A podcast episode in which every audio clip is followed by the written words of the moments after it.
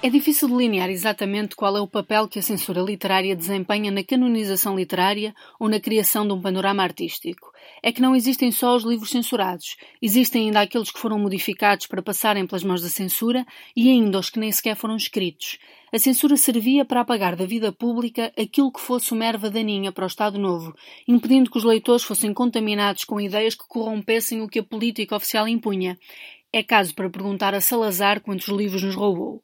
Nunca o poderemos saber, mas perante um Estado Novo machista, que fazia das mulheres coadjuvantes, podemos hoje responder à pergunta: o que é que Maria Archer, Carmen de Figueiredo, Maria da Glória, Anita Clímaco, Natália Correia, Fiamma Pais Brandão, Maria Teresa Horta, Maria Velho da Costa e Maria Isabel Barreno têm em comum? São as nove autoras de ficção portuguesas que foram censuradas durante o Estado Novo. Num contexto de milhares de livros proibidos, como aliás o atesta o arquivo da Torre do Tombo, apenas 21 obras destas nove autoras foram proibidas. Este foi o tema da minha tese de doutoramento e o ponto de partida era já uma conclusão. Só um conjunto parco de mulheres escreveu obras que revoltassem a censura. A parte engraçada é o que faz parte deste grupo, o escândalo e a revolta, também internacional, que novas cartas portuguesas provocou ali às portas da queda do regime. Daqui de 2018, obrigada às Três Marias por um livro que palpita e a Maria Teresa Horta pela vertigem que me deu estudar a sua obra de 71. Na pequena amostra que referi, encontra-se o cânon, encontra-se gente apagada pela história, encontra-se quem não poderia nunca pertencer-lhe, quem não poderia nunca sobreviver ao tempo, quem nunca passaria pela PIDE e quem não passou pela PIDE graças a uma ninharia, quem incluía na sua formulação literária propostas do mundo e quem o decalcava, quem usava a sublevação como um elemento literário interno, denunciando e exigindo, e quem a tratava sem qualquer conteúdo político. Se nos exemplos é claro que se procura a relação dialógica autor-obra-público, noutras há elementos que não parecem exigir uma resposta do leitor, não parecem responsabilizá-lo no processo de comunicação ou mesmo na vida pública.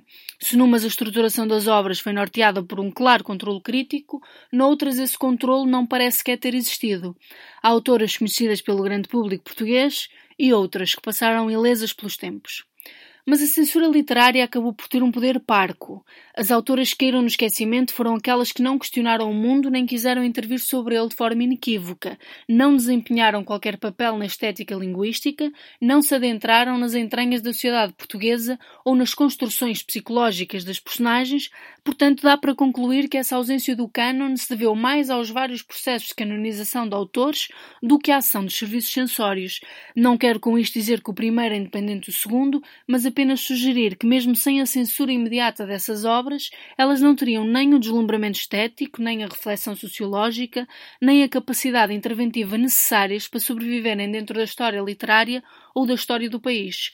As autoras mencionadas que iram no esquecimento não tiveram qualquer impacto nos movimentos literários do século XX nem na sociedade portuguesa.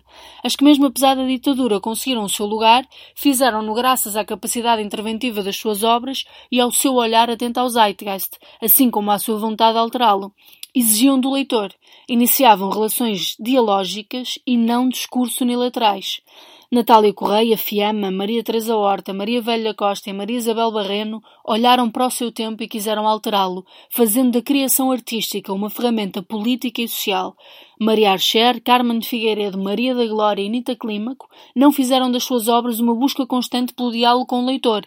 Dele não exigiram respostas nem ação, não tentaram acicatá-lo ou provocá-lo, não fizeram das suas criações literárias inequívocas ações políticas.